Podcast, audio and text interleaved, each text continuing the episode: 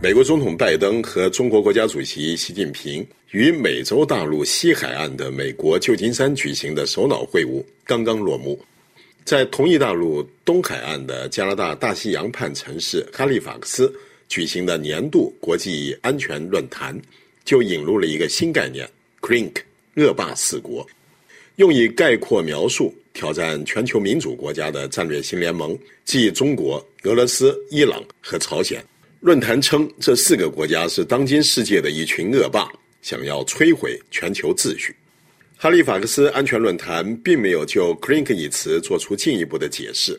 根据美国韦氏词典，“crink” 作为名词最早出现于16世纪，是皱褶和弯曲之意。牛津英语词典认证，“crink” 作为动词出现在博物学家约翰克莱尔1821年的著作中，意为起皱。韦氏词典指它作为不及物动词，意为制造或发出微弱突兀的金属噼啪声。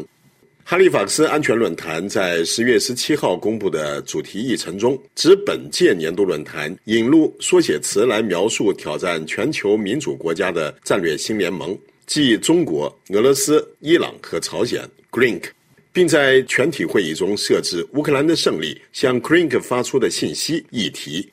在非正式会议中，也有别管金砖了 c r i n k s 来了这一环节，将中国、俄罗斯、朝鲜和伊朗这四个独裁国家串联在一起，并不新鲜。早在2018年4月，美国国务院人权报告就把四国列为道义上应受谴责的国家。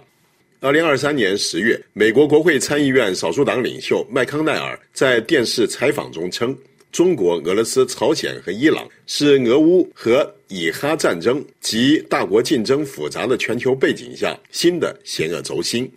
但把四国纳入一个缩写词还是第一次。哈利法克斯论坛相信世人将会很快熟悉 “crink” 这个词。本届哈利法克斯安全论坛重点聚焦乌克兰战事，正式的全体会议都以乌克兰胜利为前提，议题分别是乌克兰胜利让世界再次安全。乌克兰胜利向 Crink 发出信息，乌克兰胜利以色列的榜样，乌克兰胜利印太的可能性，乌克兰胜利给世界粮食，乌克兰胜利盟友获得创新，乌克兰胜利气候合作和只需要乌克兰的胜利。总部位于美国首都华盛顿的哈利法克斯安全论坛，在全球舆论转向以巴冲突之际，坚定不移聚焦乌克兰。他还在2022年3月启动了乌克兰胜利基金，筹集一千万美元，以大幅改善乌克兰在对抗俄罗斯入侵时获得卫星图像的情况。论坛总裁彼得·范普拉当时表示：“我们推出乌克兰胜利基金，因为这也是我们的战争，我们需要胜利。”